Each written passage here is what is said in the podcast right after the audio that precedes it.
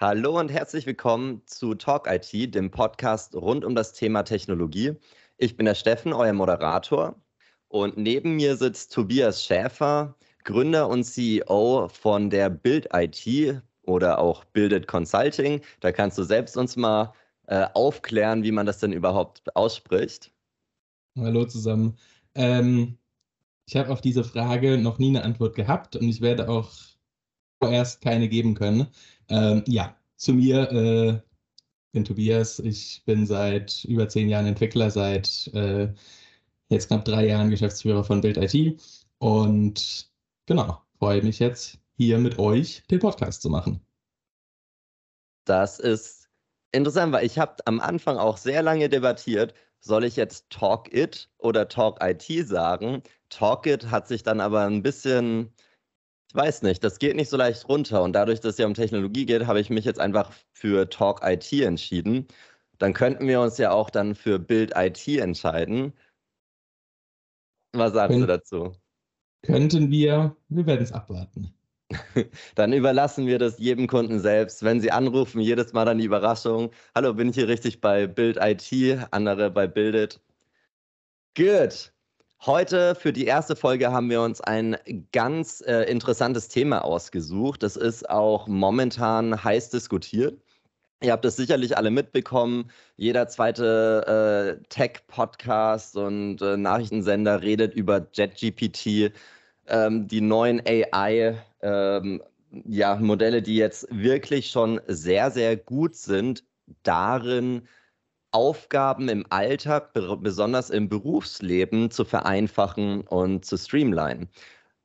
Das ist natürlich auch wahr für Programmierer und deswegen haben wir das Thema jetzt mal ein bisschen mehr eingegrenzt. Und zwar geht es um AI, die selbst Code schreiben kann und wie diese Art von AI in der Zukunft das Arbeitsleben von Programmierern beeinflussen und verändern wird. Dafür haben wir einen Gast eingeladen und zwar ist das der Angelos. Am besten stellst du dich selbst mal ganz kurz vor. Halli, hallo, Angelos Lukas ist mein Name. Ähm, ich arbeite momentan für ein Startup, die DDG AG. Ähm, wir sind auch spezialisiert in Richtung künstliche Intelligenz. Also habt ihr genau den richtigen Gast hier zu dem Podcast gerufen. Das bin war kein gespannt. Zufall. Mhm. Ich bin, das ist auch mein allererster Podcast. Bin richtig gespannt. Freut uns, dass du dabei bist. Ich übergebe dann einfach mal an den Tobi. Äh, ihr könnt oder starte doch einfach mal mit einem allgemeinen so Überblick äh, auf das Thema, bevor wir dann mehr ins Detail eingehen. Sehr gern. Ähm, ich denke, viele von unseren potenziellen Zuhörern haben das Thema schon im, im Anfang mitbekommen, haben eine erste Erfahrung wahrscheinlich auch schon gesammelt, als, als kurzen Überblick, als Einstieg. Ähm, will ich kurz erklären, was, was, was ist das Besondere an der Version ChatGPT? Was ist, was versteht man unter GPT jetzt in dem als OpenAI-Produkt selbst und wie funktioniert diese Technologie auf einer sehr oberflächlichen Ebene. Eventuell kommen wir später noch in die Details, äh, wahrscheinlich aber nicht.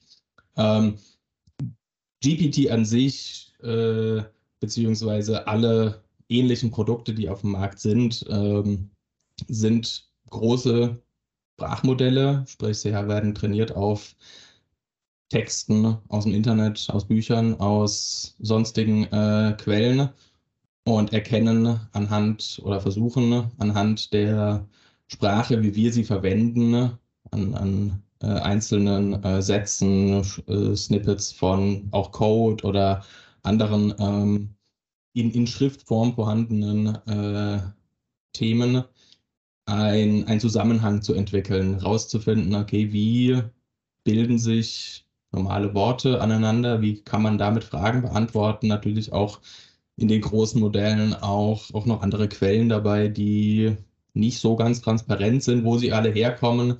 Da versucht wird, ein, ein, möglichst umfassendes Bild davon zu entwickeln, was Sprache, was Texte und so weiter in, in äh, gemeinsam haben. Und ja, wie man daraus quasi Vorhersagen treffen kann, wie eine Frage, ein, ein gewisser Prompt äh, weitergeführt werden kann. Im Endeffekt geht es darum, man, man stellt eine Frage an, an, an das Tool, man, man gibt ihm einen, einen Startpunkt und das Tool vervollständigt die entsprechende, äh, die entsprechende Aufforderung.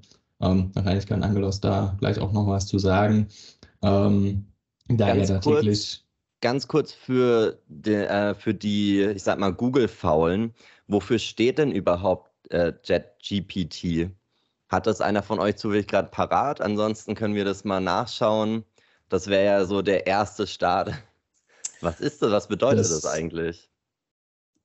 Also das T steht auf jeden Fall für Transformer. Ja, es ist ein Generative Pre-Trained Transformer. Das heißt, ja, das geht jetzt sehr tief in die, äh, in die Thematik der, äh, wie sind neuronale Netze in dem Bereich aufgebaut. Ähm, es ist ein, wenn man es runterbrechen will, ein, ein Generator, ein, ein, ein, ein generierender Transformer. Was versteht man unter einem Transformer? Ein Transformer ist der, der Prozess, die, der, das Transforming hier ist der Prozess.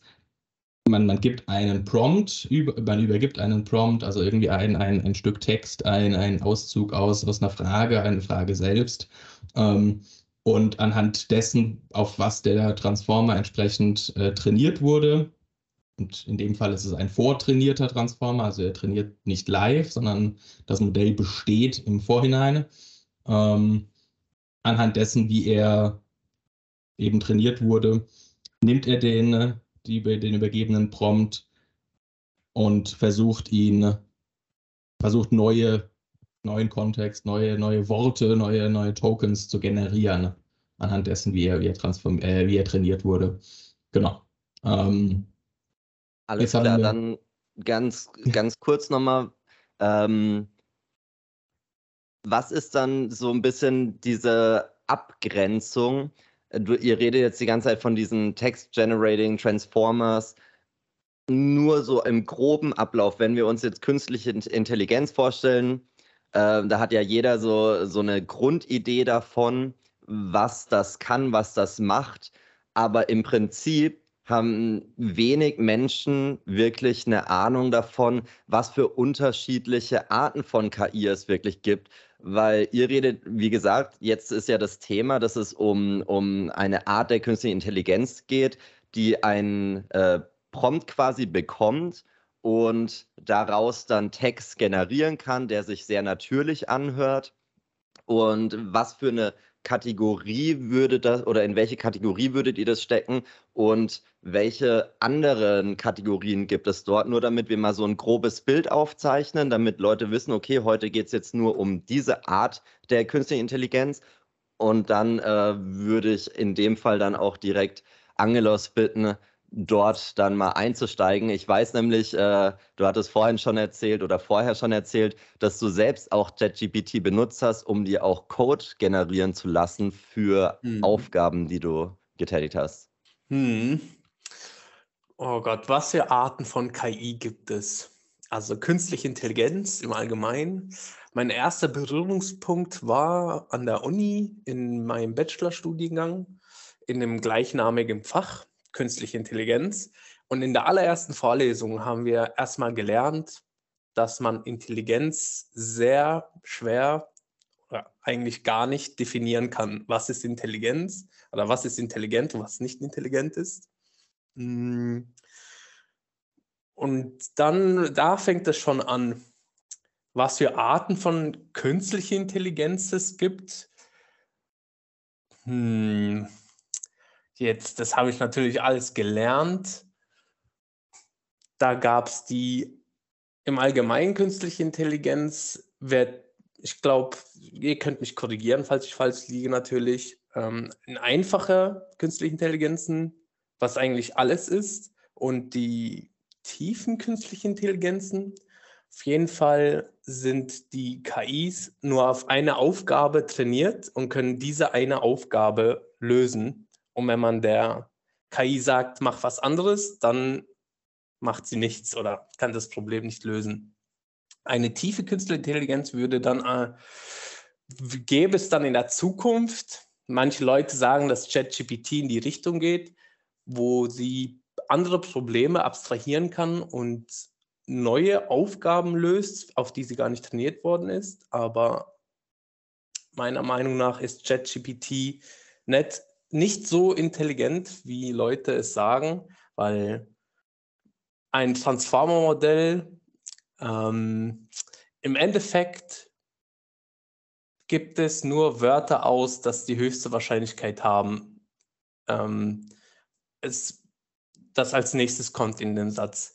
Der Transformer wurde trainiert auf ganz vielen Büchern, Texten, so wie Tobi vorhin meinte. Und dann stellt man ihm eine Frage. Und anhand dieser Frage guckt er, welche Wörter am wahrscheinlichsten Hm, wie drücke ich das aus? Tobi, möchtest du da nochmal direkt rein? Das war Ja. schon eine. Ähm, Ja, ich kann da gerne ähm, noch ein bisschen, bisschen Zusatz geben. Also wenn wir uns die, die, die KI-Landschaft generell anschauen, ähm, heutzutage, also es gibt natürlich noch viel mehr und das ist keine umfassende Liste, aber heutzutage spricht man bei, wenn man von künstlicher Intelligenz spricht, von neuronalen Netzen. Neuronale Netze sind ganz abstrakt formuliert ein, ein, ein Computerprogramm, was besteht aus der Eingabe, das heißt, ich habe irgendeine Art von Daten als, als Input, ähm, beispielsweise Text oder Bilder oder sonstige geografische Daten, ähm, Datensätze aus, äh, aus, aus, aus Online-Shops beispielsweise, also welche Produkte wie oft gekauft werden und ähnlichem. Also wir haben eine, eine endliche Menge an, an Eingaben und innerhalb des Programms selbst werden diese Daten miteinander verknüpft auf clevere Art und Weise. Da denke ich mal, müssen wir jetzt nicht so tief in die äh, Materie einsteigen. Es würde wahrscheinlich die Stunde, die wir uns genommen haben, auf jeden Fall sprengen. Und am Schluss haben wir eine Ausgabe. Das kann sein, wie Angelos gerade angesprochen hat, das nächstmöglich wahrscheinlichste Wort äh, in einem Satz. Das kann bei Bildern sein, das, was dargestellt wird, also dass ich sage, okay, ich gebe, ein Bild von einer Katze und das Programm gibt am Schluss Katze aus. Ähm, das kann sein, ähm, wenn ich mich bei den äh, Daten aus einem Online-Shop, äh, wenn, wenn ich die Daten aus einem Online-Shop nehme, dass am Schluss rauskommt, okay, das am häufig, äh, das am wahrscheinlichsten gekaufte Produkt mit dem Fernseher von Marke XY ist der, die, die Soundbar von der anderen Marke. Ähm, diese Daten, also dieses, dieses Konzept an sich be äh, bezeichnet man als neuronales Netz.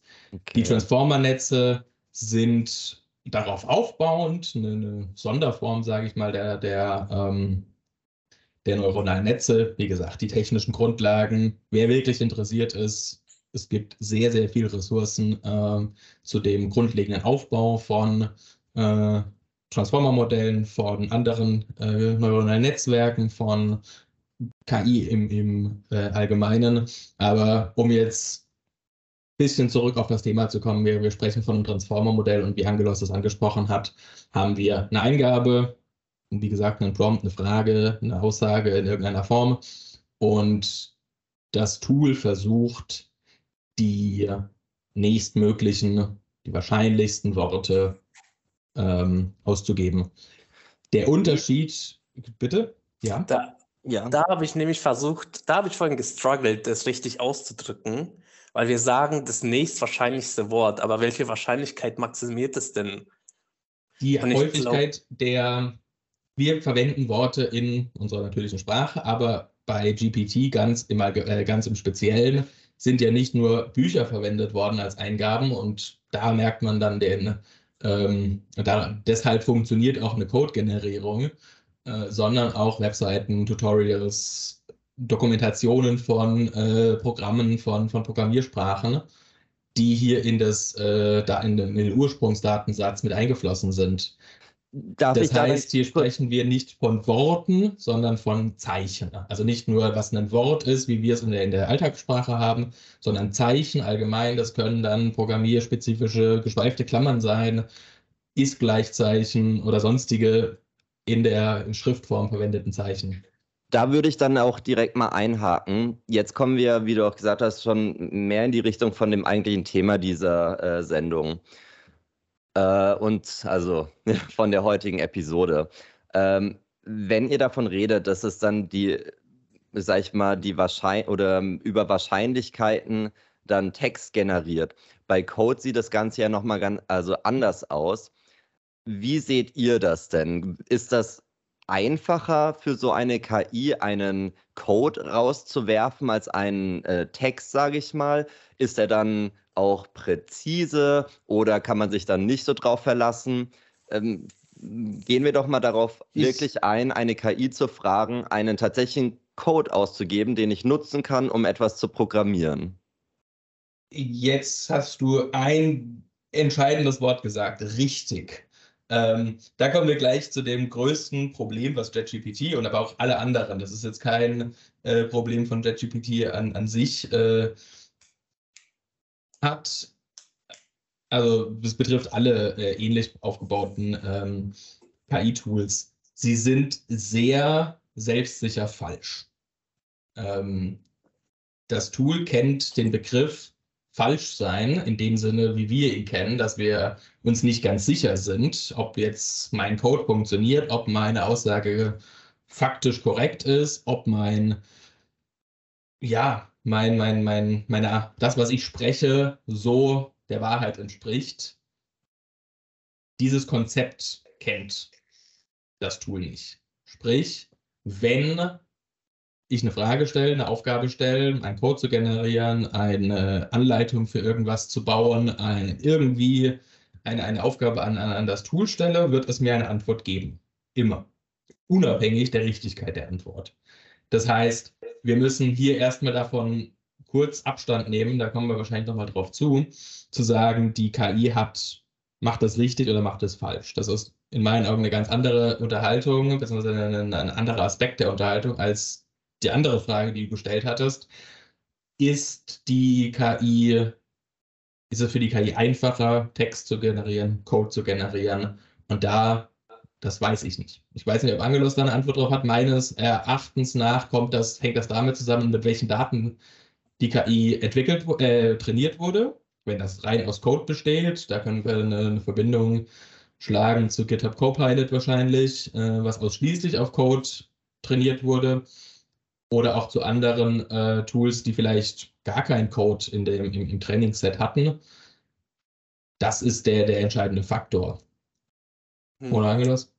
Also, ob ging es jetzt generell um KI oder um JetGPT speziell, ob die besser Code oder. Bleiben wir mal bei JetGPT. Bleiben wir mal bei dem Thema JetGPT, weil alle anderen Tools können wir so erstmal nicht ansprechen. Da müssen wir wahrscheinlich noch zwei Folgen machen was für Tools gibt es, bevor wir da so tief in die, in die Vergleiche gehen können? Also die Antwort auf diese Frage wäre, je nachdem, ob sie mehr Textdaten als Trainingsdaten bekommen hat oder mehr Daten als Code. Prinzipiell ist es eigentlich, sollte sie gleich gut sein in beidem. Wie, wie gesagt, es kommt darauf an, auf was sie trainiert worden ist, weil die KI kriegt ja keinen Text oder Code als Input. Sie kriegt am Ende nur Bytes, nur Einser und Nuller. Und die können dann Reprä Repräsentant sein für einen Buchstabe oder ein äh, Code. Ähm, obwohl im Code sind auch Buchstaben drin. Mm, aber es könnten auch, keine Ahnung, jetzt Gebärdensprachen sein. Wenn du sagst, die 110 ist dann die Gebärde des und du gibst ChatGPT als Trainingsdaten Gebärdensprachen, die müssen ja auch, die KI kriegt ja auch keine Buchstaben als Input, sondern die Buchstaben, die Wörter, die wir reden, werden erstmal umgewandelt in Zahlen. Künstliche Intelligenzen können nur mit Zahlen arbeiten. Und der größte Sprung in der Verbesserung von künstlichen Intelligenzen war nicht ähm, die Algorithmen der künstlichen Intelligenz an sich, sondern die Algorithmen, wie man besser Text in Zahlen umwandeln kann, sodass die Zusammenhänge, ähm, so, sodass die Zusammenhänge noch klar sind, wenn die, sie als Zahlen repräsentiert sind. Der ähm, intuitive oder der naive Ansatz wäre, jedem Wort eine Zahl zu geben, eine ID und dann mit diesen IDs die künstliche Intelligenz zu trainieren, aber zwischen den einzelnen Zahlen gibt es dann keine Zusammenhänge. Und dann gab es Fortschritte, dass man Embeddings benutzt hat, also dass man jedem Wort zu einem Vektor transformiert. Und da gibt es den Word-to-Vec-Algorithmus. Nicht, sagt es dir was, Tobi? ja, also um das für die nicht IT-KI-Entwickler äh, runterzubrechen. In der natürlichen Sprache haben wir das ganz einfach. Wir haben, wenn wir König und Königin, ich glaube, das ist eines der klassischen Beispiele, haben, ähm, und König verhält sich zu Königin wie Prinz zu, na, naiv wissen wir alle, das ist Prinzessin. Allerdings weiß das ein Computerprogramm von sich aus nicht, weil das sind alles von uns Menschen entwickelte Begriffe, die haben rein mathematisch keine Bedeutung. Die, die, die, die Repräsentation von König und Königin in, in, in Zahlenform ist irgendeine Zahl. Ich kenne sie nicht auswendig, ich brauche sie nicht wissen, aber sie ist irgendeine Zahl, die, steht in, die stehen in keinerlei mathematischem Verhältnis. Diese Embeddings ermöglichen oder diese Vektoren ermöglichen es, den, diesen Zahlen Bedeutung zu übergeben dass ich eben weiß, okay, ein, eine Königin ist wie ein König, nur in weiblich. Beziehungsweise ein König ist eine Königin in männlich. Das sind also mehrere Worte, die dort in einen Begriff verschmolzen werden, mathematisch addiert. Ich weiß nicht genau, wie, der, wie die Formel im Hintergrund läuft, die ist wahrscheinlich etwas komplexer, aber man kann es sich vorstellen, wie nehme die Zahl für Mann, nehme die Zahl für Königin addiere die beiden und am Schluss kommt die Zahl für Königin raus. Und das gleiche kann ich eben auch mit, äh, nehme die Zahl für Prinz plus die Zahl für Frau, kommt Prinzessin raus, ähm, mir, mir vorstellen als, als äh, Abstraktion. Und durch diese Zusammenhänge, die wir dann in, in den Worten haben, können wir im nächsten Schritt, wenn wir neue, unbekannte Worte bekommen, herausfinden, okay, was muss darauf geantwortet werden, damit sowohl der Satz syntaktisch korrekt ist, als auch von seiner Bedeutung her korrekt ist. Die Bedeutung übergebe ich quasi in meinem Prompt. Was will ich erreichen? Schreibe mir einen Code für ähm, so zum Umwandeln von Dateien von JPG in PNG. Das Beispiel. Ähm, dann weiß, beziehungsweise anhand der, der, der, des, des übergebenen Datensatzes, den ich neu in das System einführe, kann das Programm anhand Embeddings oder anderer Methoden quasi sich eine, äh, eine Formel für die nächsten Worte errechnen. Ganz abstrakt formuliert. Ich glaube, Angelus äh, nickt mir zu, das kommt so grob hin. Ähm, und da kommen wir dann auch auf die, auf die vorhin gestellte Frage, was meinen wir mit Wahrscheinlichkeit? Es ist nicht, okay, wir haben in der englischen Sprache 50.000 Worte, die kommen in einer gewissen Wahrscheinlichkeit nacheinander, sondern zusätzlich, welche Worte passen dazu anhand vorher definierter Embeddings. Hm. Um das Ganze nochmal so ein bisschen handgreiflicher zu machen, ähm, Angelos, du hattest vorhin angemerkt, dass du selbst auch JetGPT schon verwendet hast, um bei deiner Arbeit Unterstützung zu haben, gerade im Coding. Gib doch mal ein ganz konkretes Beispiel, wofür du das verwendet hast und wie gut das dann auch funktioniert hat letztendlich. Beziehungsweise mhm. auch, was so die Limitations waren. Also, als ich das verwendet habe, das ist schon beeindruckend. Das muss man vorne raus sagen. Ist ChatGPT schon sehr, sehr beeindruckend. Ich hatte es verwendet. Ich musste damals für die Arbeit ein Outlook-Plugin programmieren, also Frontend. Und ähm, ich habe noch nie mit React gearbeitet davor, deswegen war alles neu für mich. Und zu der Zeit wurde ChatGPT gerade gehypt. Dann dachte ich, verwende es mal, probiere mal aus. Ich hatte da konkret ein Problem. Und zwar hatte ich drei Knöpfe und sobald einer angeklickt wurde im Frontend, wollte ich, dass er eine Farbe bekommt und die anderen beiden ausgegraut sind. Aber wenn der andere Button, dann der zweite Button angeklickt wird, dann bekommt der die Farbe und die anderen beiden sind wieder ausgegraut. So. Mm, und da habe ich natürlich erstmal traditionell gegoogelt, Stack Overflow geguckt. Mm, und da gab es auch eine Lösung. Das Problem war, dass ich diese Knöpfe generisch erstellt habe. Äh, ah, ich meine dynamisch in einer For Loop und nicht einzeln, wo ich jedem eine ID geben konnte und dann sagt, wenn die eine ID geklickt wird, die anderen beiden bitte aus, sondern die hatten keine.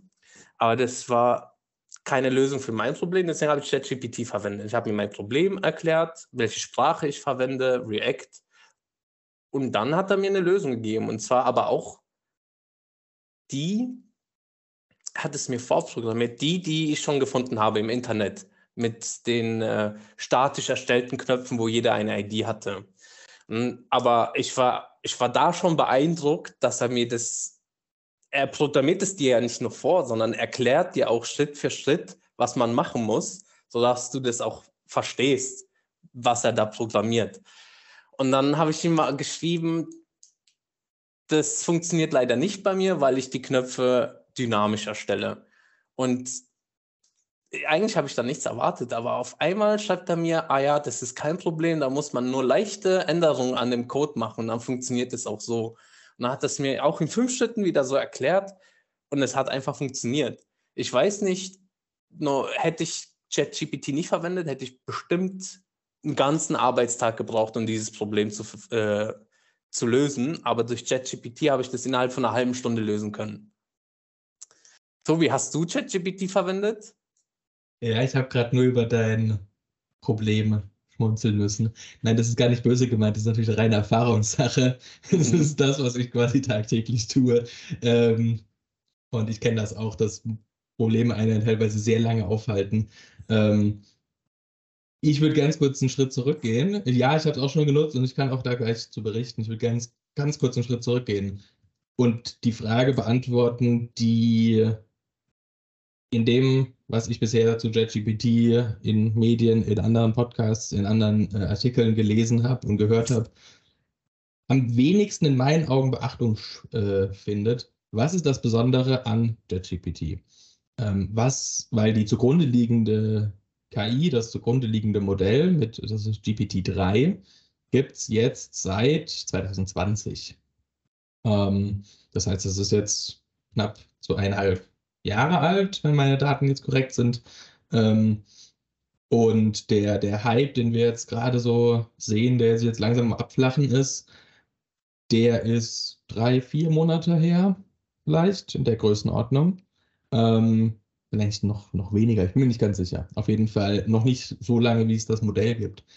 In meinen Augen die größte Innovation dahinter war der Jet, der Chat-Teil. Ähm, Sprich, wir können mit dem Tool auf unsere vorhergehenden Prompts zurückgreifen. Wir haben ja vorhin kurz angesprochen, wie funktioniert der Programm? Ich übergebe einen Text, das Programm errät, in Anführungszeichen, was die Antwort ist, was die nächsten Worte sein sollen. Und das, was sich jetzt geändert hat in der, der Iteration mit JetGPT ist, wir haben eine Erinnerung in Anführungszeichen an das, was ich davor erzählt habe. Unsere vorherige, die, die, die, die Frage und die darauf folgende Antwort stehen nochmal bereit für, wie du es beschrieben hast. Es wurde ein Ergebnis vorge, ähm, äh, ausgegeben. Das war falsch. Das war nicht das, was du gesucht hast. Du kannst Korrekturen beauftragen, sage ich mal. Ähm, und das ist das, was an dem an dem Tool besonders ist und was sich, wo es sich auch unterscheidet zu, der, zu dem zugrunde liegenden Modell und wie die Implementierung bisher war, aber auch zu vielen anderen ähm, Tools, die es schon am Markt gibt, die schon in dem Bereich äh, ja, aktiv sind. Ganz kurz, da habe ich tatsächlich ja. eine Frage zu. Ja, bitte. Äh, das GPT-3-Modell habe ich tatsächlich auch vor JetGPT schon verwendet. Das war auch von OpenAI hatten sie ja vorher schon diesen Playground, ähm, ja. auch mit Token und da hatten sie ja auch, oder beziehungsweise da war das ja auch ein Konversationsverlauf und ich konnte auch schon zumindest innerhalb eines einzelnen Chats, wenn das Fenster offen war, auch ähm, auf vorherige Aussagen Bezug nehmen.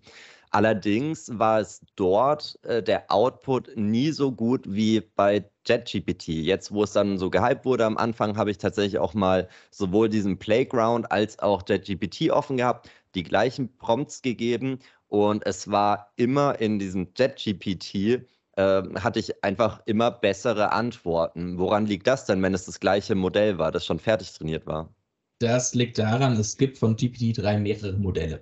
Mhm. Ähm, es gibt, ich komme jetzt gerade nicht auf die, auf die Namen, ähm, es gibt verschiedene Modelle, die auf verschiedenen Datensätzen trainiert wurden. Und ich, ja, sie haben sehr spezielle Namen. Ähm, die dann in verschiedenen auch Versionen vorliegen. Das heißt, sie wurden wieder nachtrainiert, sie wurden äh, wieder überarbeitet. Und mit GPT, man sagt 3.5, das ist die Version, die jetzt hinter äh, JetGPT ist, ähm, da sind mehrere Modelle quasi gleichzeitig aktiv in, einem, in, einer gewissen Form. Wie genau das im Hintergrund läuft, entweder ist nicht bekannt, ist auf jeden Fall mir nicht bekannt, ähm, wie, die, wie die zugrunde liegende Zusammenarbeit da funktioniert. Und Genau, aber das ist im Prinzip auch die Beantwortung deiner Frage. Du hattest die Auswahl im Playground mit den verschiedenen einzelnen Modellen rumzuspielen. Das heißt, du konntest auswählen, beziehungsweise du hattest ja diese, hast ja diese Übersicht mit deinen, mit den Themen, die man ansprechen kann, mit den verschiedenen Arten von, von Inputs, die, die die GPT verarbeiten kann. Und JetGPT vereint quasi diese Dinge zusammen. Das heißt auch, ich kann in dem gleichen Modell Fragen zu Code beantworten. Das war vorher ein eigenständiges Modell, ähm, als auch Fragen zu meiner Ernährung. Und genau, dadurch, dass die jetzt, ich sage mal, zusammengefasst wurden, ne, gibt es natürlich Über Überschneidungen und mehr Informationen zu einzelnen Fragestellungen, die aus den anderen Bereichen dazukommen. Ja. Okay, das äh, erklärt es. Das zeigt aber auch ein Bild, wie zügig wir dort Fortschritte machen. Und wenn ich nochmal auf äh, das, was Angelos erzählt hatte, zurückkommen kann, zumindest in einzelnen Bereichen, das war jetzt natürlich das Beispiel, das du genannt hattest, nur so ein, ja, du hattest ein einzelnes Problem, der sollte dir jetzt nicht das, deine komplette Aufgabe übernehmen, aber in diesem kleinen, in dieser Kleinigkeit, sage ich mal, hat es dir enorm geholfen und Zeit gespart. Wie seht ihr das denn in den nächsten Jahren? Wird, werden wir dann an einen Punkt kommen, wo ich sogar als Laie sagen kann, okay, ich möchte jetzt eine App oder eine Webseite programmieren, ich beschreibe, wie es aussehen soll, der Code kommt raus und das war's, ich bin fertig. Für komplette Programme, also Angelos, spring gerne rein. Ähm, für komplette Programme sehe ich es nicht. Also wenn ich mir jetzt sage, okay, ich, ich will ein, ein Programm, keine Ahnung, Microsoft Word, ich schließe hier gerade offen, ähm, will ich komplett programmiert haben und ich gehe jetzt an ein Tool, ChatGPT 2.0 oder vergleichbar, völlig egal, ähm, und sage, äh, erstelle mir einen Klon von Microsoft Word, werde ich, wenn überhaupt, schlechte Ergebnisse bekommen, die nicht nutzbar sind für irgendeine Art der, der, der Weiterverwendung, geschweige denn Kommerzialisierung. Der Hintergrund ist die wir hatten es ja vorhin mit den, mit den Zusammenhängen zwischen Eingabe und Ausgabe, dem in Anführungszeichen erraten. Und das kennt man auch von, von JetGPT. Wenn man Fragen stellt, die zu lange Antworten haben, dann hört das Programm einfach auf. Und das ist sowohl ein Ressourcenproblem, das sich eventuell mit der Pro-Version, die habe ich jetzt bisher noch nicht getestet, lösen lässt, aber auch ein Problem, die Wahrscheinlichkeit, dass es immer noch richtig ist, die sinkt. Die sinkt zwar langsam, das heißt, man kann komplette Code-Schnipsel, auch komplette Dateien quasi erstellen lassen, aber sie werden nicht, die, Wahrscheinlichkeiten, die werden, werden ungenauer mit der Zeit, je, je mehr Output ich, ich, ich generiere. Ähm, wenn man immer mehr von der, von der ursprünglichen Fragestellung, von der ursprünglichen Aufgabe abweicht. Und gerade wenn man sich anschaut, okay, man hat ein Programm mit mehrere hunderttausend Zeilen Code, was für, für Webanwendungen, für, für Desktop-Anwendungen keine Seltenheit ist, dann ist das in meinen Augen sowohl mit den aktuellen technischen Gegebenheiten als auch mit den aktuellen Modellen nicht möglich, komplett umzusetzen. Dann lass mich die Frage ganz kurz erweitern. Ähm, wie sieht es denn dann aus?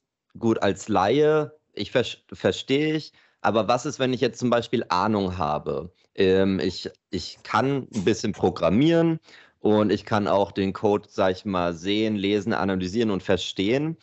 Aber ich möchte jetzt, wie du gesagt hast, zum Beispiel einen Klon von äh, Microsoft Word bauen. Aber ich weiß, das dauert sehr lange kann ich dann JetGPT nutzen, um mir einfach Schritt für Schritt sukzessive den Code komplett generieren zu lassen, während ich natürlich überwache, ob alles richtig ist und mir damit enorm viel Zeit sparen. Ist das vielleicht eine Zukunft, die möglich ist? Also ich sage, theoretisch ist es möglich. Ich glaube, meiner Meinung nach wäre das prinzipiell jetzt auch schon möglich, aber es ist unglaublich schwer. Bei so ganzen komplexen Programmen ist das Problem meistens, dass du die Sachen sehr genau beschreiben musst, wie sie am Ende so aussehen haben. Weil am Ende ist es nur ein Computer und er versteht nichts von der Semantik, die wir miteinander reden. Wenn du ihm sagst, programmiere mir einen Word-Clone, weiß gar nicht, ihr müsst ja erstmal wissen, was Word ist überhaupt. Und ich weiß nicht, ob JetGPT das weiß. Das wäre mal doch interessant. Es wäre doch mal interessant zu wissen, was passiert denn, wenn du in JetGPT reinschreibst, programmiere mir mal einen Word-Clone. Das Kommt kann da ich tatsächlich drauf? beantworten. Also nicht genau das. Allerdings ähm, hatte ich ähm, für eine Google Ad oder eine Google Ad vorbereitet und hatte da dann eben nachgefragt, okay, was muss ich beachten oder gib mir erstmal so grundlegend so, wie kann ich damit umgehen oder gib mir Pipapo, spielt keine Rolle. Da kam immer als Antwort, äh, dass JetGPT nicht einse oder andere Programme oder Unternehmen einsehen kann. Die einzige Lösung, die ich habe, ist, dass ich quasi eine Google Ad anfange und dann wird, also Google gibt mir dann selbst an, okay, bitte gib mir einen Titel, gib mir einen Beschreibungstext und schieß mich tot. Und dann kann ich jedes einzelne in JetGPT eintippen, äh, was ich gerade brauche und mir dann einfach nur einen Text, einen Teiltext generieren lassen. Aber er hat nicht die Möglichkeit, dir das ganzheitlich äh, rauszugeben, ich dafür benötigen würde. Also da sind auf jeden Fall schon diese Limitationen. Gut, das sind aber halt Limitierungen, die wir einfach mit Beschreibung quasi lösen könnten. Wenn ich ein möglichst genaues, eine möglichst genaue Beschreibung davon abgeben kann, was ich am Schluss haben will, also jetzt einen, Word, einen, einen, einen Textprozessor, der es ermöglicht, äh, die Schriftart zu ändern, die Farben zu ändern, was man alles in Word kann. Die Beschreibung wird lange dauern, aber ich denke mal, wir wissen alle, was gemeint ist. Dann kann ich diese Limitierung umgehen. Das heißt dann halt nicht, erstelle mir einen Word, äh, einen Klon von Microsoft Word, sondern erstelle mir einen äh, Textprozessor, der voll ein Programm zur Textverarbeitung, was folgende Features haben muss. Ähm, damit kann ich den Teil auf jeden Fall umgehen. Das Problem wird aber an der Stelle sein, theoretisch ja, wie, wie Angelos gesagt hat, lässt sich das machen. Wir haben aber in der Programmierung noch einen anderen Aspekt, wenn wir jetzt dahin gehen, ein komplettes Programm erstellen. Ein Programm besteht nicht nur aus mehreren hunderttausend Zeilen Code, sondern auch aus externen Anbindungen, APIs, ähm, die jetzt im Beispiel von Microsoft Word, wenn man jetzt mal den ganzen Microsoft-Kram wie OneDrive und, und, und sonstige Integrationen rauslässt, dann die das, das entsprechende Betriebssystem betreffen, also die Installation von dem Programm, die, die Routine, die dahinter steckt, die Thematik ja, wie interagiert das mit dem Betriebssystem und, und ähnlichen Themen. Ne? Da sind einfach externe Tools notwendig, von denen wiederum das, äh, das, das, das Language Model vielleicht nichts weiß, aber auch die, ähm, die, wie, wie beschreibe ich das, die Mehrzahl an Dateien, die, die, die nötig sind, um das Programm am Schluss zum Laufen zu bringen, nicht ausgegeben werden können. Das heißt, ich, ich habe eine extrem lange Ausgabe mit sehr vielen einzelnen Dateien, die interagieren müssen, funktio funktionieren, mit, miteinander agieren können, die sich gegenseitig aufrufen. Und da bin ich mir jetzt nicht, sicher, ob da die, die Language Models aktuell in der Lage dazu sind. Und wenn sie in der Lage sind, ob das in irgendeiner Form für die Öffentlichkeit bereitsteht. Heißt, das würde letztendlich, selbst wenn man die Möglichkeit hat, das über also wirklich alles zu umgehen und genau zu beschreiben, was man will, könnte es dir das ausgeben, aber im Endeffekt sparst du dir damit keine Zeit, dann könntest du es auch selbst direkt codieren. Das, die, die, die Hypothese will ich jetzt erstmal nicht äh, unterschreiben. Okay. Ähm, ich sage nur, dass es sehr aufwendig, äh, aufwendig wäre, es entsprechend äh, umzusetzen. Und ich nicht weiß, ob dieser Aufwand oder die, die, diese Implementierung möglich ist. Wie gesagt, ein Programm besteht nicht nur aus, aus sehr vielen Zeilen Code, die das Programm korrekt ähm, erstellen muss, sondern auch aus sehr vielen Dateien einzeln, die miteinander agieren müssen, sehr viele Interaktionen mit anderen Schnittstellen, die eventuell auch nicht bekannt sind. Ich kann in der Dokumentation schauen, ob diese Dokumentation aber dem Tool bereitsteht. Das ist die Frage. Das kann ich jetzt aktuell nicht beantworten, aber auf jeden Fall kann es die aktuelle Version von ChatGPT nicht. Das hatte ich ausprobiert. Ein Problem, was ich auch immer hatte, ist, dass ChatGPT nur bis zum Stand 2021 oder so, November 21 ist. Das heißt, Updates, die danach rausgekommen sind in irgendeiner API, werden nicht beachtet oder die kennt ChatGPT auch nicht. Ja. Mm, also höre ich jetzt da auch raus, Tobi, dass du keine Angst hast, als Programmierer ersetzt zu werden durch künstliche Intelligenz. Erst, also nicht auf jeden Fall in den nächsten paar Jahren. Mhm. Ähm, ich sehe es, wenn wir jetzt mal von der, von der tatsächlichen technischen Umsetzbarkeit weggehen, sondern mehr hin zu Kritik und, und Anwendbarkeit in unserem Alltag. Ich sehe es als Werkzeug. Ich sehe es als Möglichkeit, die die Arbeit an einigen Stellen zu erleichtern, wie dein Beispiel zeigt, aber nicht als, als Ersatz, weil, und das war auch vorhin eine meiner Thesen, die ich auch schon bestätigt bekommen habe, man muss die Ausgaben validieren. Und das wird auf nähere Zukunft auch so bleiben, weil Falschaussagen, egal ob das jetzt im, im, im, Code ist oder in anderen Fragen des, des alltäglichen Lebens, die ich an, an einem Language Model habe, sind nicht bewertbar. Das Tool kann nicht bewerten, ob das jetzt eine fehlerhafte Aussage ist, das eine Falschinformation ist, ob das eine Lüge ist oder ob es die Wahrheit ist. Und dann in der weiteren Näherung bei, bei Code auch ein funktionierender Code ist, weil es es eben nicht ausführen kann und testen kann. Und da ist halt die Gefahr generell mit, mit, diesen, äh, mit diesen Language Models vorhanden, dass man eben keine, keine Kontrolle hat über den, Aus, über den Output. Ähm, und man kann sich auch eben auch nicht auf die, die Ergebnisse verlassen. Jetzt ein nicht erfahrener Entwickler, der gar keine Ahnung hat von dem, was, was, was Programmieren ist, hätte mit deiner, mit deiner Antwort aus deinem Beispiel vorhin nichts anfangen. Jetzt gemacht, abgegeben und am Schluss wäre es nicht funktioniert. Solche Beispiele hatte ich auch, ähm, wo ich dann das Tool quasi korrigieren musste, um es wieder in die richtige Richtung zu bringen. Ähm, und ja, es gibt Bereiche, es gibt Berufe, da könnte man einzelne Teile ersetzen, aber ich gehe davon aus, dass im, im Großen und Ganzen eine gewisse menschliche Kontrolle, ein, ein, die, die noch mehr Kontext hat zu einer gestellten Frage, auf, auf nähere Zukunft erstmal bestehen bleiben muss. Ich hoffe, dass mich meine Aussage nicht in einem Jahr oder eineinhalb hinterbeißt. Aber das ist meine aktuelle Meinung. Ähm, ja, das ist ein ganz äh, wichtiger Punkt, den du da ansprichst, nämlich Kontext. Ich hatte jetzt mal ein bisschen weg von dem Thema Coding und wirklich zu dem Text-Output, hatte ich genau dieses Gespräch schon häufiger. Wenn ich beispielsweise eine Konversation mit JetGPT beginne, dann muss ich dem Programm ja auch oder der KI überhaupt erstmal einen Kontext geben, ähm, worum geht's, wenn ich jetzt ein Projekt starte und ich weiß, ich muss dafür verschiedene Texte schreiben, ähm, dann kann ich jetzt erstmal einen Text generieren lassen.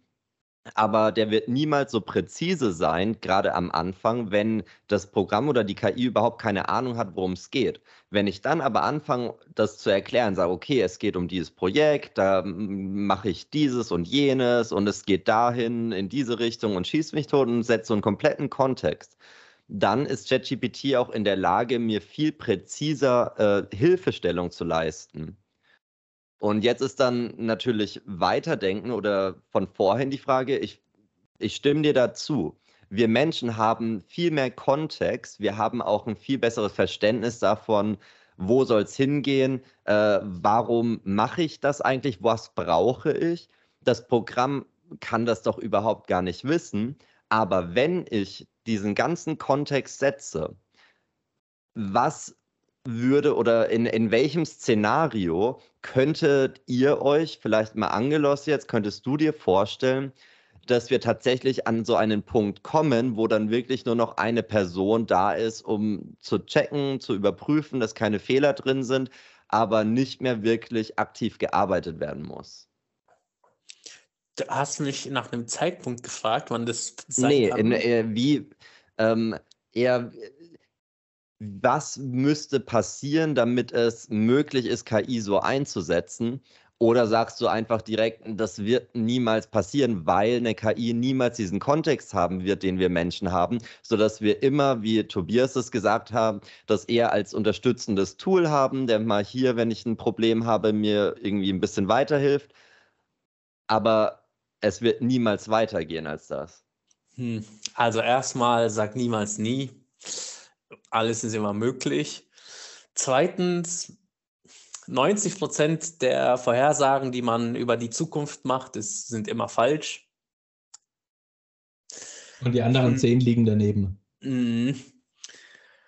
Äh, schwer. Also ich glaube, prinzipiell wäre das schon irgendwann möglich. Wie weit in der Zukunft das liegt, werden wir noch sehen. Mhm. Da kann ich keine Aussage dazu machen. Mm, aber ich sehe das als ähnlich wie Tobi, ChatGPT und andere Transformer-Modelle als Werkzeug, die nicht mich ersetzen, sondern die mich bei der Arbeit mh, mm, ergänzen, die mir helfen. Das erinnert mich immer, es gibt so ein Zitat von, ich glaube, es war Platon, damals als Schreiben und Lesen der Öffentlichkeit zugänglich gemacht worden ist, hat er gemeint, dass Schreiben und Lesen die Menschen dümmer machen würde, weil ein Bauer muss sich jetzt nicht mehr merken, wie viele Kühe er besitzt, sondern er kann es sich einfach aufschreiben und dann kann er es vergessen. Ergo, er wird dümmer. Aber was man halt nicht dabei in Betracht zieht, ist, dass dadurch, dass der Bauer sich nicht mehr merken muss, wie viele Kühe er hat, hat er auf einmal mentale Kapazitäten, um andere Dinge zu machen, andere Dinge produktiver auch zu machen. Hm. Ja, also ich bin, da dabei. Ich glaube, also einen Zeitrahmen, den, da, da sind wir auch zu weit weg von der dahinterliegenden Forschung, um da in irgendeiner Form sagen zu können, das dauert ein Jahr, das dauert zehn Jahre, das dauert 100 Jahre. Ich denke, es gibt einzelne Berufsgruppen, bei denen kann das eher früher passieren. Beispiel sind alle textgenerierenden Jobs. Da reicht wahrscheinlich in näherer Zukunft ein, zwei Personen, wo man heute fünf oder zehn braucht, ähm, um einfach die, die, die, die, die manuelle Arbeit, die jetzt hinter Copywriting beispielsweise steckt, zu optimisi optima, äh, optimieren äh, oder effizienter zu gestalten das Thema mit dem Kontext, es, es gibt halt hier irgendwo den, den, den Akt, auf jeden Fall der aktuellen Implementierung. Wie gesagt, wir wissen nicht, was in einem halben Jahr oder einem Jahr passiert. In der aktuellen Implementierung sehe ich, es gibt ein, ein, einen, einen, einen Break-Even-Point, was den Aufwand betrifft, wenn ich, nehmen wir mal meine Arbeit als Entwickler als Beispiel, ich brauche eine Stunde, um irgendwas zu entwickeln. Und ich brauche keine Ahnung, eine halbe bis dreiviertel Stunde, um einem KI-Tool den Kontext zu geben, der das Ganze umgibt, den ich aus Dokumentation, aus, aus Terminen mit, mit Kunden ähm, im Kopf habe, während ich entwickle.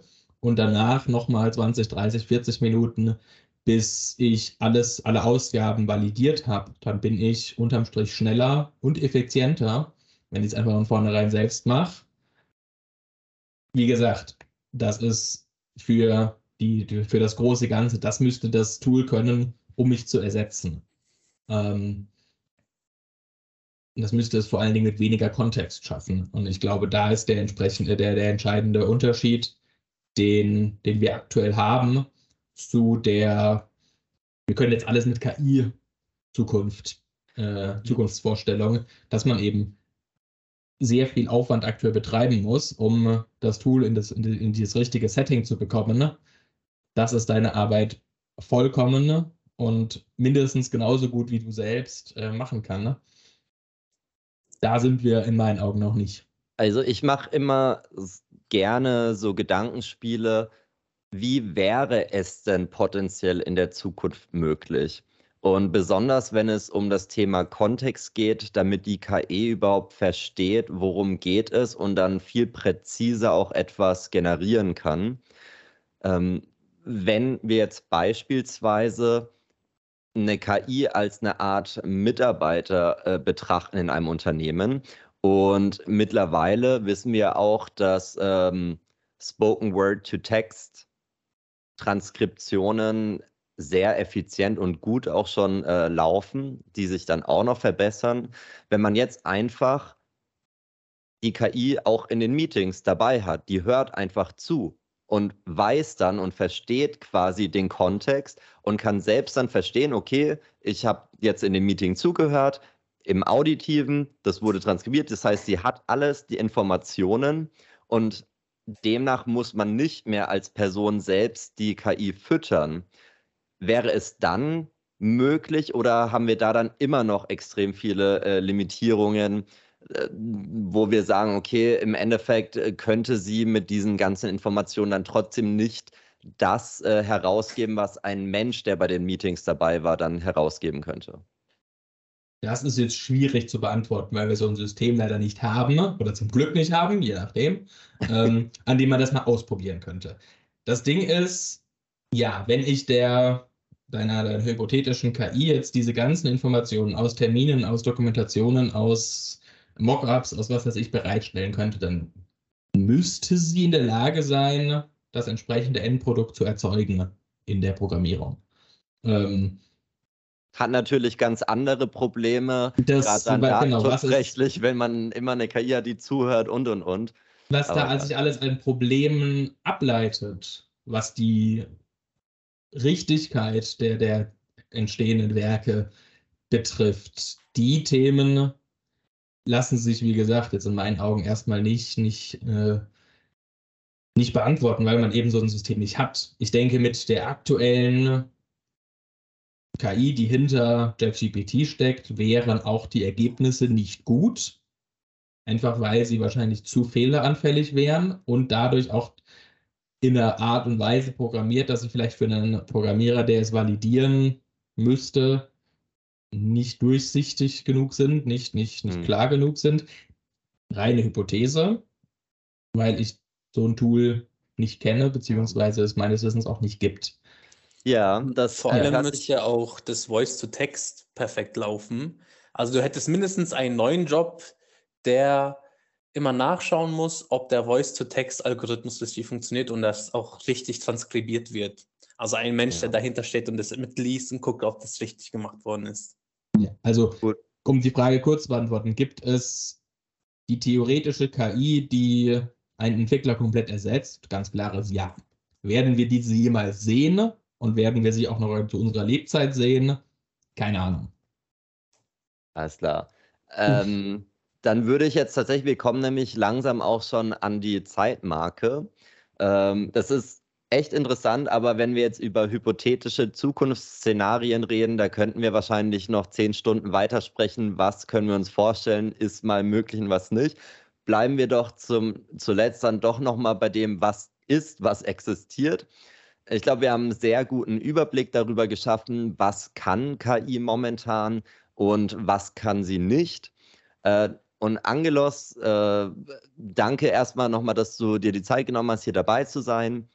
Ähm, sag doch gerne auch nochmal abschließend so deine ganz persönliche Meinung. Wirst du JetGPT jetzt in der nächsten Zeit äh, weiterhin nutzen für Kleinigkeiten oder auch für größere Projekte? Oder sagst du, ich möchte das lieber selbst machen, da bin ich sicher, dass am Ende alles richtig ist und ich muss nicht ständig kontrollieren?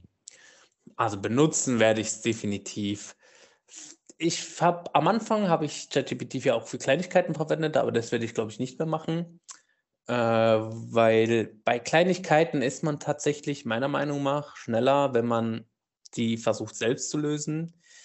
Hm, wo ich ChatGPT verwenden werde, ist, wenn ich ein Problem habe, an dem ich schon länger gesessen habe und ich keine Lösung finde oder recht komplex ist, dann würde ich ChatGPT verwenden, um mir ein konkrete, eine konkrete Lösung für dieses Problem zu, rausgeben zu lassen. Hm, was interessant ist natürlich, ah, jetzt tut mir leid, aber das wollte ich noch loswerden, ist, dass man als Informatiker muss man jetzt nur noch Konzepte verstehen und kennen, um Sachen programmieren zu lassen. Zum Beispiel hatte ich, das war erst gestern, das Problem, dass ich, ich musste auch ein Modell trainieren und da hatte ich Daten, aber wie auch ganz am Anfang erzählt, der Computer versteht nur Zahlen, deswegen muss ich diese Texte erstmal in Zahlen umwandeln. Und dann fängt es an mit Tokenization, mit Embeddings und so weiter und so fort.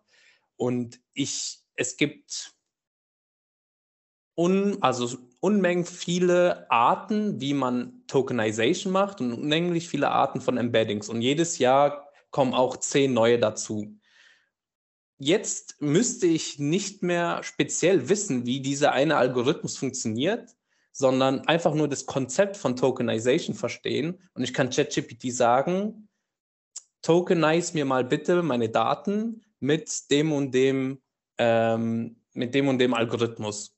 Und ich muss, ich, ich weiß nicht, wie der funktioniert, aber er programmiert mir das vor und ich kann das einfach kopieren. Das heißt, auch wenn du nicht äh, denkst, dass AI oder also KI deinen Job ersetzen wird, beziehungsweise äh, wird sich auf jeden Fall nichtsdestotrotz dein Arbeitsalltag verändern und zum Teil halt in dem Fall dann auch vereinfachen, weil du bestimmte präzise Aufgaben dann abgeben kannst Genau, also es wird sich auf jeden Fall verändern, aber du hast keine Sorge, dass, ähm, dass du dann auf dass du keine Arbeit mehr hast. Mhm, genau. Ich werde es verwenden, aber ich habe keine Angst, in der Zukunft ersetzt zu werden. Und du, Tobias, wirst du das auch anwenden? Ja, also ich kann mich an einem Großteil dessen, was, was Angelos gesagt hat, anschließen. Für meinen Teil denke ich, der Hype, der jetzt in den letzten Wochen über JetGPT ausgebrochen ist, ist unberechtigt, weil das Tool an sich und auch wenn man sich die Aussagen von äh, Sam Altman, also dem, dem OpenAI CEO, an, anschaut, es einfach noch sehr am Anfang ist. Es macht sehr viele Fehler. Es gibt eine, eine große Liste an Problemen mit dem Tool, ob das jetzt ähm, Aussagen sind, die das Tool macht, ob das äh, vor, vorbestehende ähm, Biases sind, die innerhalb des Datensets vorherrschen und da auch über die Programmierung hinaus. Ähm, der, der Hype, glaube ich, dazu führt, dass wir viel darüber sprechen, wie wir jetzt hier auch, und dass das Thema dadurch mehr thematisiert ist und mehr in einem, in einem Diskurs auch bewertet wird aber ein Ersatz für meine Tätigkeit, aber auch für andere Berufsfelder sehe ich erstmal nicht, auf jeden Fall nicht vollkommen als Unterstützung, als Werkzeug, ja, als kompletter Ersatz für eine Branche, für eine Bevölkerungsgruppe, für eine Berufsgruppe. Das wird ein, zwei, drei Iterationen noch dauern. Wie gesagt, die, die Fehler, die, die Selbstsicherheit bei, beim Fehlermachen des, des Tools oder auch anderer Tools ist in meinen Augen zu hoch, um eine, eine verlässliche Quelle an, an, an, an Ground Truth, an äh, funktionierenden Aussagen, an, an faktisch korrekten Aussagen zu bekommen. Und genau, als Werkzeug ja, als Ersatz nein. Das ist ein schönes Schlusswort. Dann bedanke ich mich nochmal, Angelos, dass du hier als Gast warst. Und ja, äh, wir sehen uns, beziehungsweise wir hören uns dann alle in zwei Wochen wieder. Genau, ich freue mich. Bis dahin. Tschüss. Ciao.